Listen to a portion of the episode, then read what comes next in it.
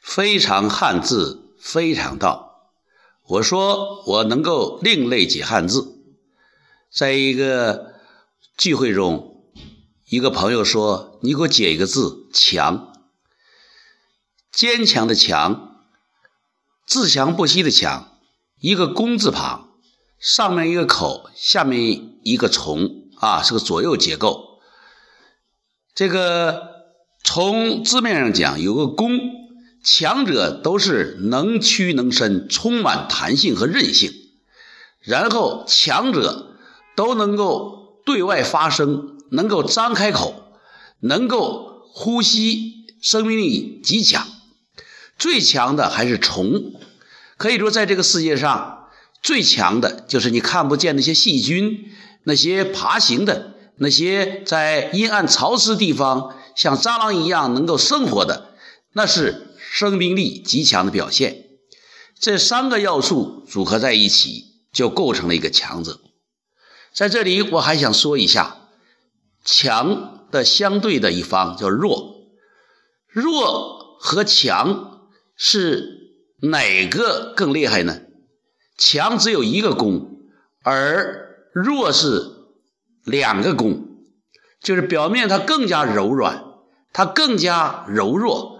它更加有韧性，哎，所以弱并不一定就是无能，而且它潜藏着巨大的能量。大家要注意，弱字比强字要高明的还有一点，就是弱的底下是两个习啊，羽毛啊，好像一个羽毛，那是两个习。就弱者更会学习，更会坚忍，所以《道德经》讲有弱胜强。所以我们要明白，我们老子曾经和孔子有一个交流。孔孔子向老子问道，老子只是张张嘴，孔子就明白了。和他同去的子贡不清楚。说老师，咱们走这么远来拜见老子，他张张嘴什么都没说，你怎么就回来呢？孔子说：“你不明白吗？老子张开嘴告诉你，坚硬的牙齿都没有了，柔弱的舌头还健在。所以有时弱并不等于无能，以柔克克刚，柔弱胜强。